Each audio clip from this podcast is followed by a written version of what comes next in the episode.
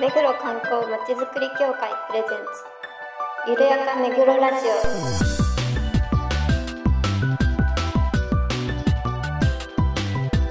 この番組は目黒に関することをゲストを交えてゆるやかにお届けする観光トークバラエティです。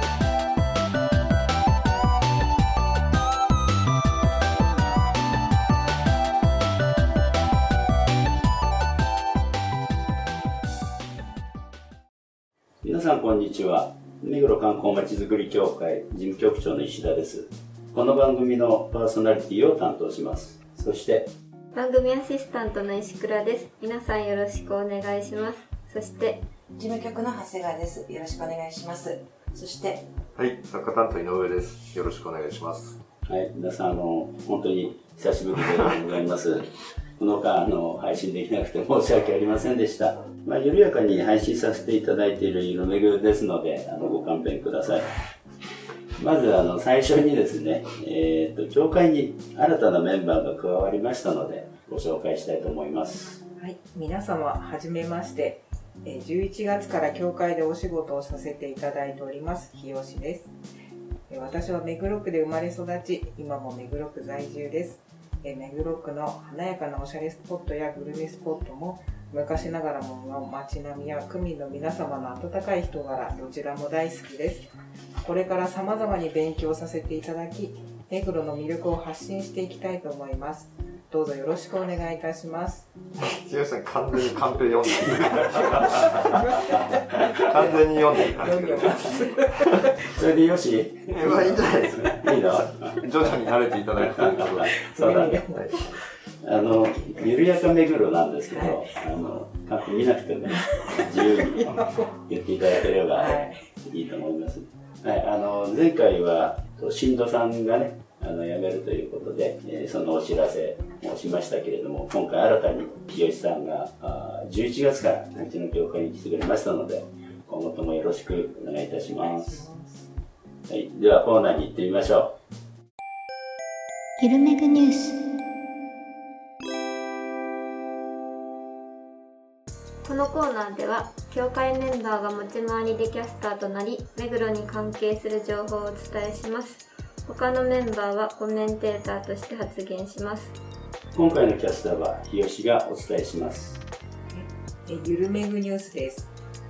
11月11日から17日の期間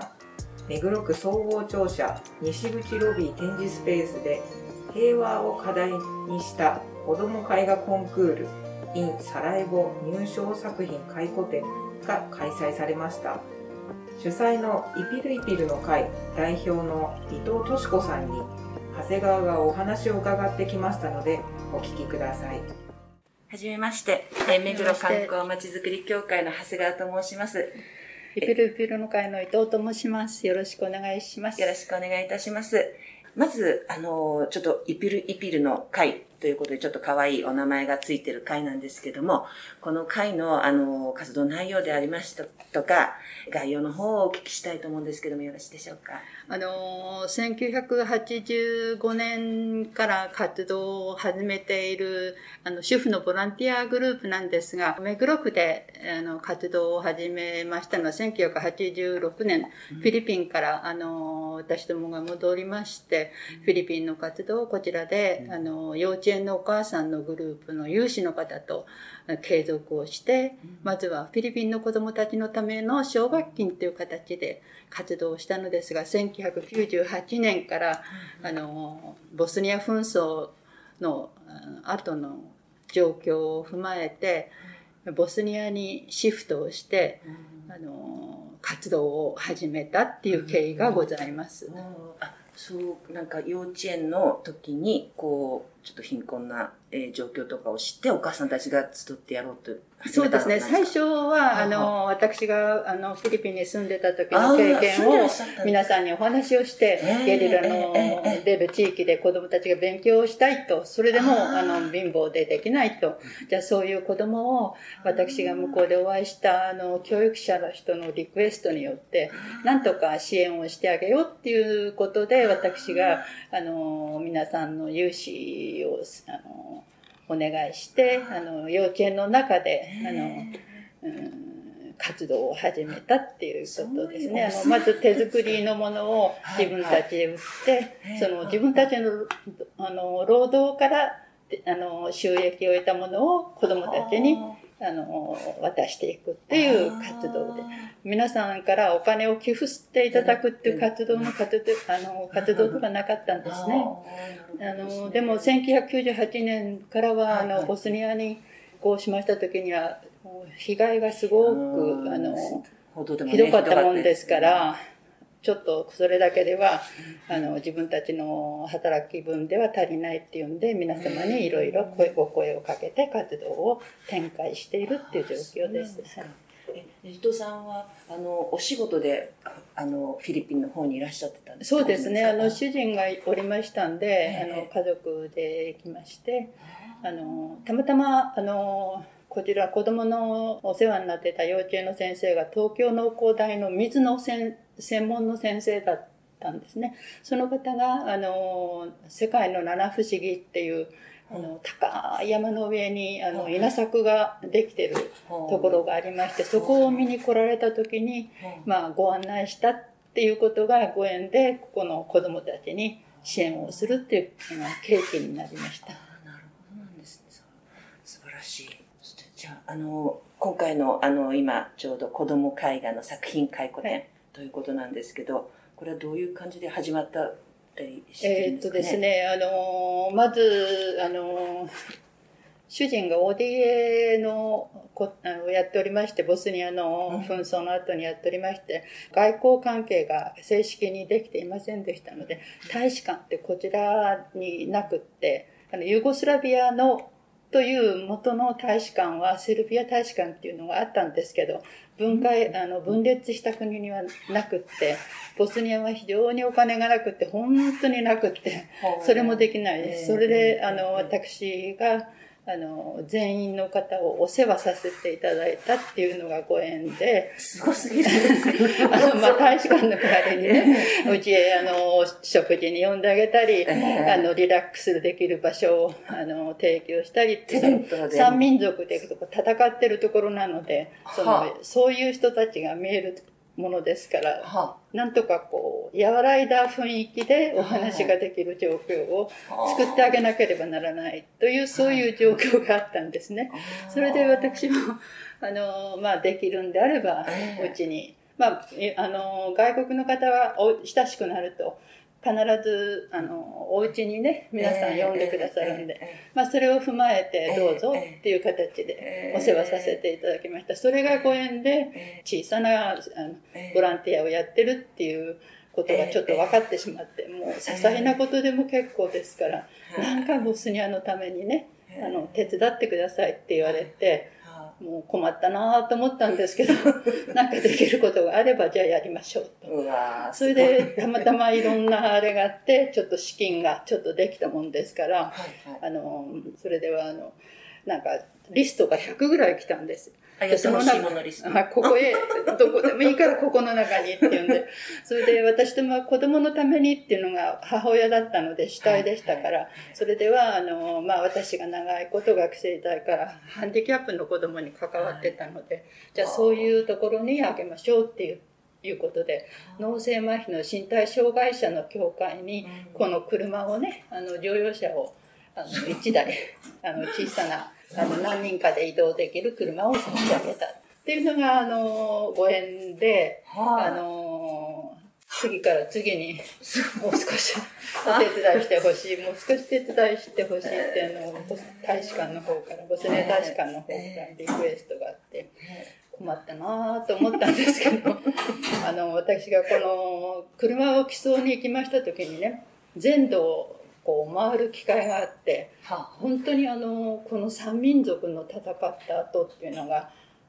本当にすごいと思ったんです。あの戦争の後悲惨なんっていう悲惨なね。そこで自然が破壊され経済的にもダメージがあってそれよりもっとあれなのは人々の心がうん。もう本当に傷んでもうすさんでるっていう状況だったのでこれをなんとか一つのね前の民族でこう、うん、分け合い合いとせ、あの生活した状況に戻せないだろうかって、こんな1984年に冬季サラエボオリンピックがあった時は一つにまとまってね、やっとこのサラエボっていう地からあの初めてあの社会主義国家の中からオリンピックが始まったとこなのにっていうイメージがものすごくありましてそれならば何か一つにまとまるねシンボルがないかなっていう思いがありましてね。でそうこうしてるうちにあの私と娘がワシントン DC アメリカのワシントン DC に行きました時にあのポットマック川の桜のね満開にたまたま出会ったんですよ。でそれがですねあの、紛争の後にあのサッカー場がお墓になったところに行きました時になんとかここへこうねそのさみんな多民族がこう集うこの桜っていうのを植えてこの三民族がまとまってくれるといいなっていうイメージが湧いたんですね。でそこであのたくさんリクエストがあったんでそれじゃあ日本から平和のシンボルとして桜を送りましょうと。それで2001年からそういう準備をずっと始めましてやっと1年かかってあの次の年から桜を持っていけるっていう状況ができましてそして1回持っていくとまた欲しいまた欲しいっていろんなところからね。あのお声がかかるのですよね。そうするとやっぱりあの私はもう一回きりと思ったんで、サラエボ市の中で三民族平等にこう植えられる場所を探してほしいっていうんで、調整員にをやりまして調べてもらったら、たまたまあの三民族のお墓があると。あの東東京オリンピックがあったゼトラのねアイスアリーナのすぐ周りにあのお墓がありますよっていう調整員の人からの連絡がありましたのでじゃあそこにねあの植えましょうと。それがスタートだったそれでもうそれで終わりっていう形で一生懸命600本の桜を持って23名であの行ったんですね。そうしましたらやっぱりあのいろんなことがありましてあのこちらの駐日ボスニア大使からあの伊藤さんあのサラエボだけじゃなくって他のところにも植えてくださいってよって言われましたへえって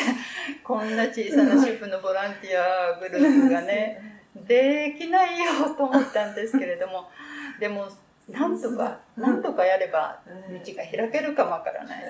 それで頑張って頑張ってみんなスタッフといろんな方にお声をかけて、それで自分たちでいろいろあの工夫をしてお金を作りまして、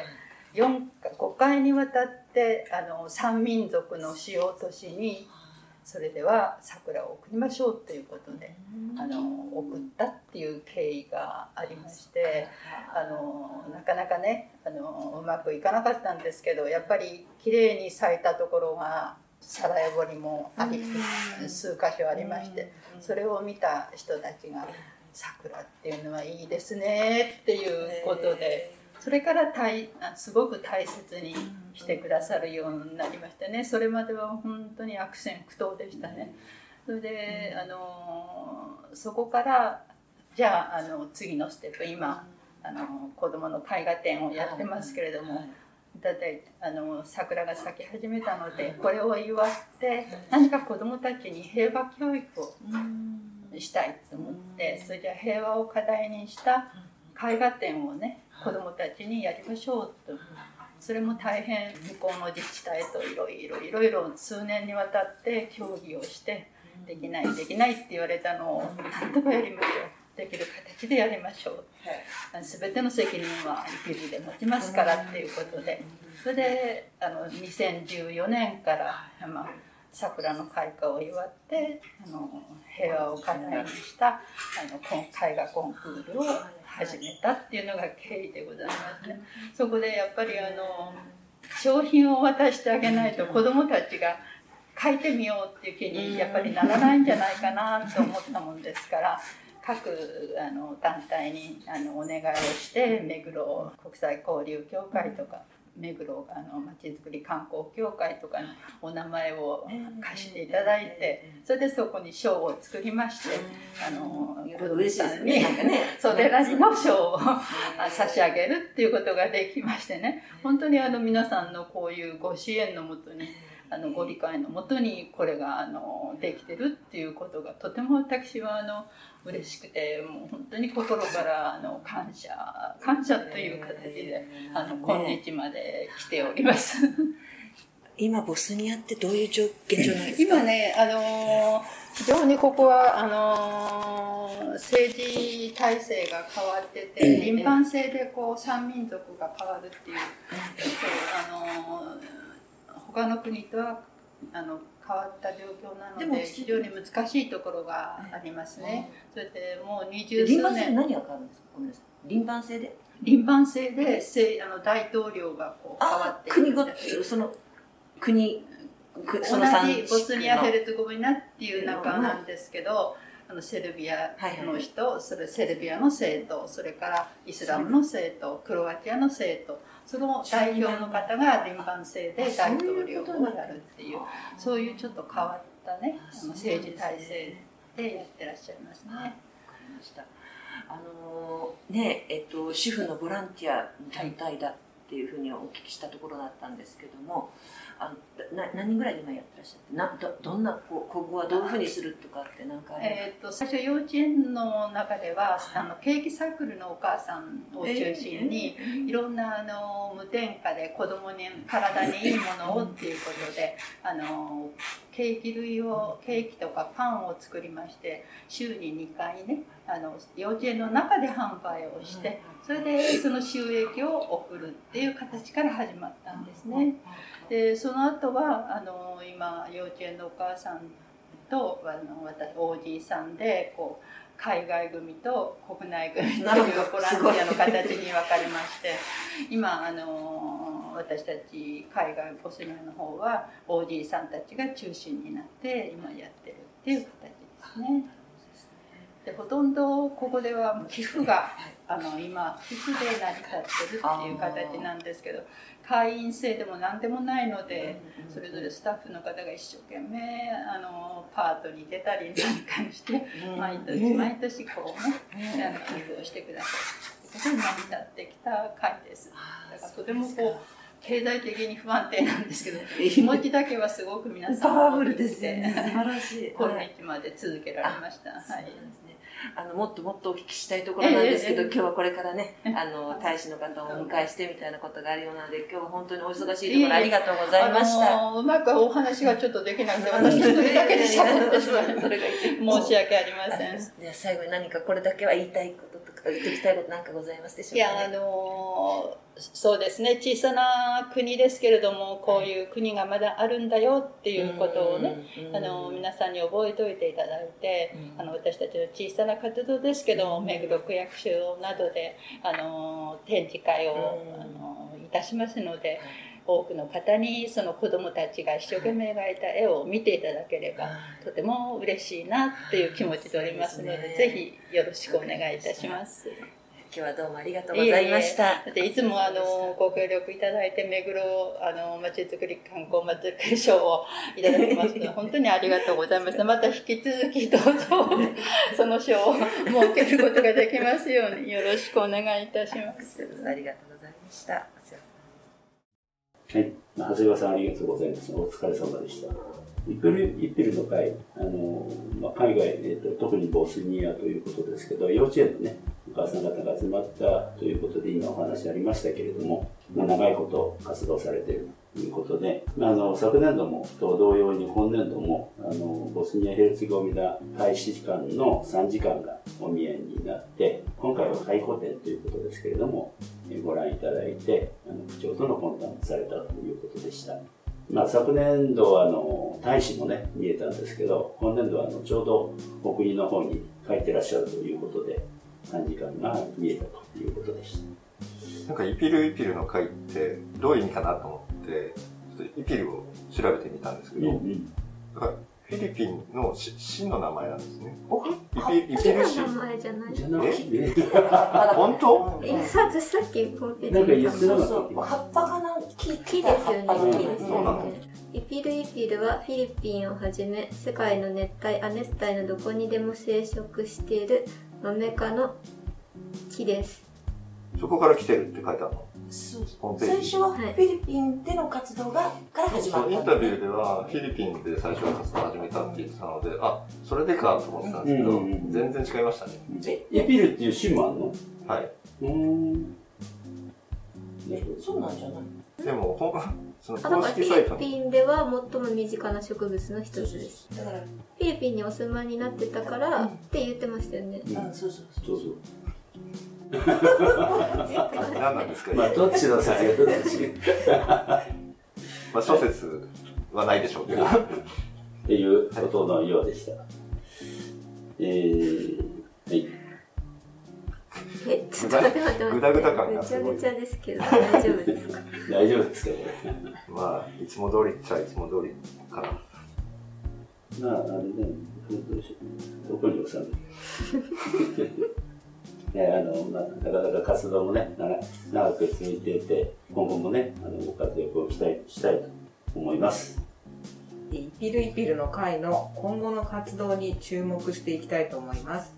以上、日吉がお伝えしました。これさあれ日吉がお伝えしましたでいいんですか普通長谷川さんがやるんじゃないの？そういうあれじゃなかったでしたっけ？違う違うよコメンうん。あの、コメンテーター、キャスターが指名する。なんていう菅川さんは今回でレポーターで、のああそういうことかちょっと久々すぎてまあ、やっぱ3ヶ月空いちゃうとこうなっちゃそううだね、こうなっちゃう。まあグダグダの上にまたグダグダな磨きがあそこにかかっちゃって見かけがかかってる。はい。エンディングトーク。いっちゃっていいですか？はい今の取り直す？何回やってもこんな感じなもはやどこを取り直すのかわからないです。まあ、今回もグダグダですけれども、皆さんいかがです？まあグダグダじゃなかった回があったかなっていう感じですけどね。はい。まあ、しばらくぶりにやるとこんな感じなんだね。うまあ、だからね、あのもうちょっと自分なりに考えてからやらなくちゃいけないってことだよね。んあの これ過去にも言ってるよ。う にあの事前に原稿をお渡ししてます。そこで誰も読んでないです。咀嚼した上で、そうね。菅さんどうですか？久々に。そうですこういうなんか収録になりましたけど。はいそうですね。あのいつもの通りの雰囲気が出ててとても良かったと思います。あの、グダグダ感がっていうことです。はい。えインタビュー初でしたっけ？そうですね。はい。なんかすごくいっぱいお話をしていただけてそうそうなんですよ。もう、あの、ね、ちょっと私が言うのもあれなんですけど、申し訳ないんですけど、こう、代表の方がすごいチャーミングな方でね、いろいろとこう、うんなんですけども、活動自体はすごいパワフルで、もうびっくりしたって感じそうだですよね。車もね、なんか寄付してるそうね。なんですよ。自動車ねどうやってっていう感じだったんですよね。だあああいうね、代表の方だからこそ、こう、みんながこう、ついていくんだなぁなんて、すごく、あの、感動したところです。でもあの結構カットさせていただいてるんですけどええ、なんかこうあれよあれよとこそう。う。そういう活動に。うんなんかね、ま巻き込まれ感そうがそう、そうい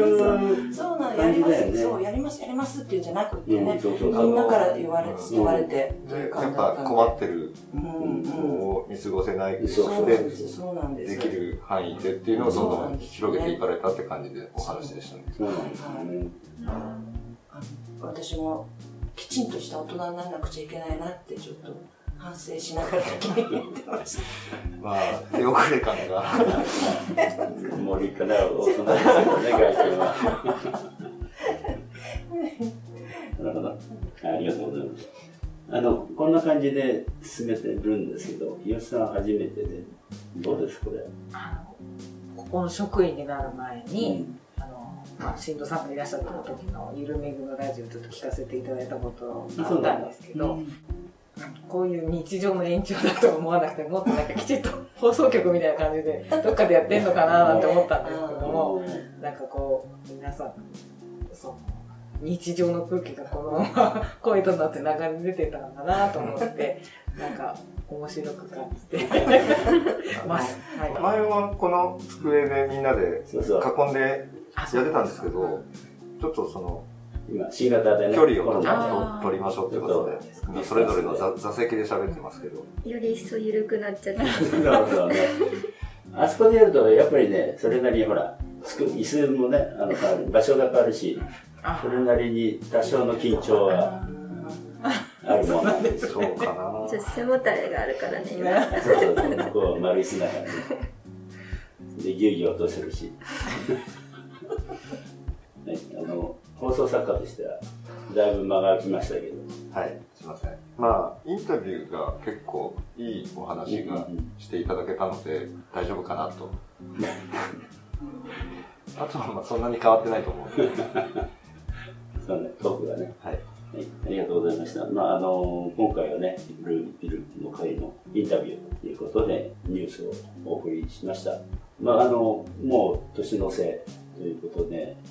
えーもう何日かね、新年ということですけれども、まあ、今年の振り返りをしたいと思いますけれども、はい春からね、イベントが全部中止になりまして、私どももあの、初めて、えー3月に観光フェアということでね、やろうと思ってたのが、あの、新型コロナの感染拡大で中止。まあ、それ以降、えー目黒川の桜のね、イベントですとか、すべてのイベントが中止になってきておりますけれども、まあ、未だにね、拡大が収まらないということもあり、いろいろと、あの、不自由なね、生活を送っておりますけれども、まあ、そういう中で教会の今年の振り返りということで、お話を伺いたいと思います。長谷川さん、はい。今年から来ていただいて、いきなりイベント中止ね ということでね、はい。ほぼイベントが中止という形で何もこう、お役に立ててないところではございます。とは言っても、あの、でもなんとなくやらなくちゃいけないことがもう、あのやらなくちゃいけないっていうんじゃないですね。や、やる、新たなことみたいのも、あの含めて、結構楽しく、あの今年2020年を過ごさせていただきました。ありがとうございます。はい、井上さんは、はい。意外と忙しかったような気がしますね。で、都市伝説ツアーズ in 目黒が好評で第2弾うん、できて、再生回数がもうすぐ10万に届きそうっていう、ね。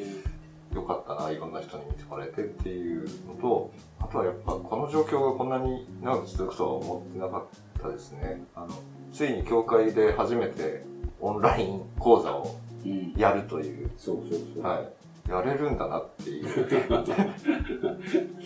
もうね、やらざるを得ない。本来であればね、集まってやるべきことなんですけどね。新しい日常そうですがそうなってくるのかなっていう感じ。定です着しちゃうかもしれないですね。でも、まあ、それなりにあ新しいことにうん。チャレンジできて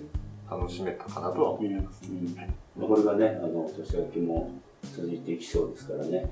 今後もオンラインなんちゃらっていうのは増えてるのかなっていう気がしますけど、西倉さんはいかがです？かはい、そうですね。と今年そのコロナで授業を違った形でやらなきゃいけなくなって逆にちょっといろいろ大変だったんですごく忙しかったなって、まだわかんないですけど本当にね、あの今までのやり方と違うやり方でやるっていうのもね、うん勉強にはなりますけど、その分大変だよね。オンラインって大変ですね。ねなんかそこの2時間とかに向けた準備がちょっと慣れないとか、前の日ね、ちゃんとできてるのが、当日の30分前にダメになるっていうのがね、う。一応何やったか言っとく。ボランティアガイド寄せ講座。あの先日やったん。ですけど、まあ、ちょっとちゃんとできてたかっていうとちょっと微妙なところなんですけど、まあ、今後生かしていきたいですね。はい、今後の課題がね、分かりました。はい、日吉さんはまだ1ヶ月ですけど、はい。この1ヶ月ちょっとで、どうです？そうですね。やっぱりコロナでいろんな制約がある中でこう工夫してやっぱ事業とかあの情報発信をされているなっていう感じであの、まあ、もう一員になったんですけど皆さん他の職員の皆さんのこうなんか頑張りとか熱意とかそういうのをすごく感じたえ2ヶ月でしたまだ入って短いんですけど、まあ、職務テクニック以外に学ばせていただいているところが多くて今後もちょっとあの未熟ですけど頑張りたいと思いますいやー、よかったです。いや、入って後悔してますって。ええ言わないからね。もうごめんなさいここでは言えないです よ。そこでは言えないけど。まあでもね、新しい仲間が増えて、はい、力強くやってます。はい、えー皆さんありがとうございました。今年の振り返りね、行いましたけど、まだ、あの、お伝えすべきことありませんか？えーと、都市伝説ツアーズ in 目黒のシーズン2、あまあ、その2ですね、がちょうどこの間最終回を、あもうだいぶ経て配信したところです。で、まあ、1作目、2作目と、1作目が、えー下目黒周辺。で、その2が、えー中目黒と、えー駒場うん。まあエリアですそうですね。を、まあ、ご紹介させていただいてます。で、まあ、撮影の裏側というか、その、メイキングの部分も配信されてますので、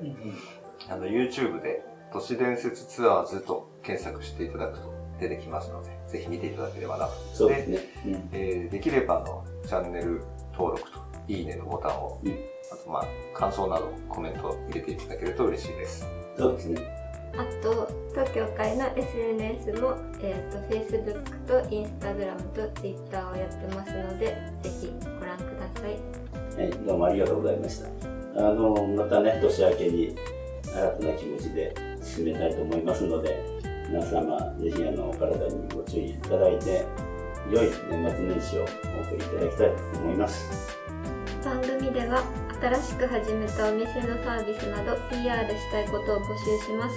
約1分ほどで読める原稿をメールでお送りください。内容を確認の上番組でご紹介いたします。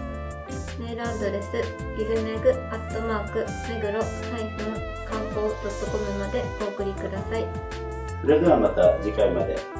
皆様、良いお年を。お迎えください。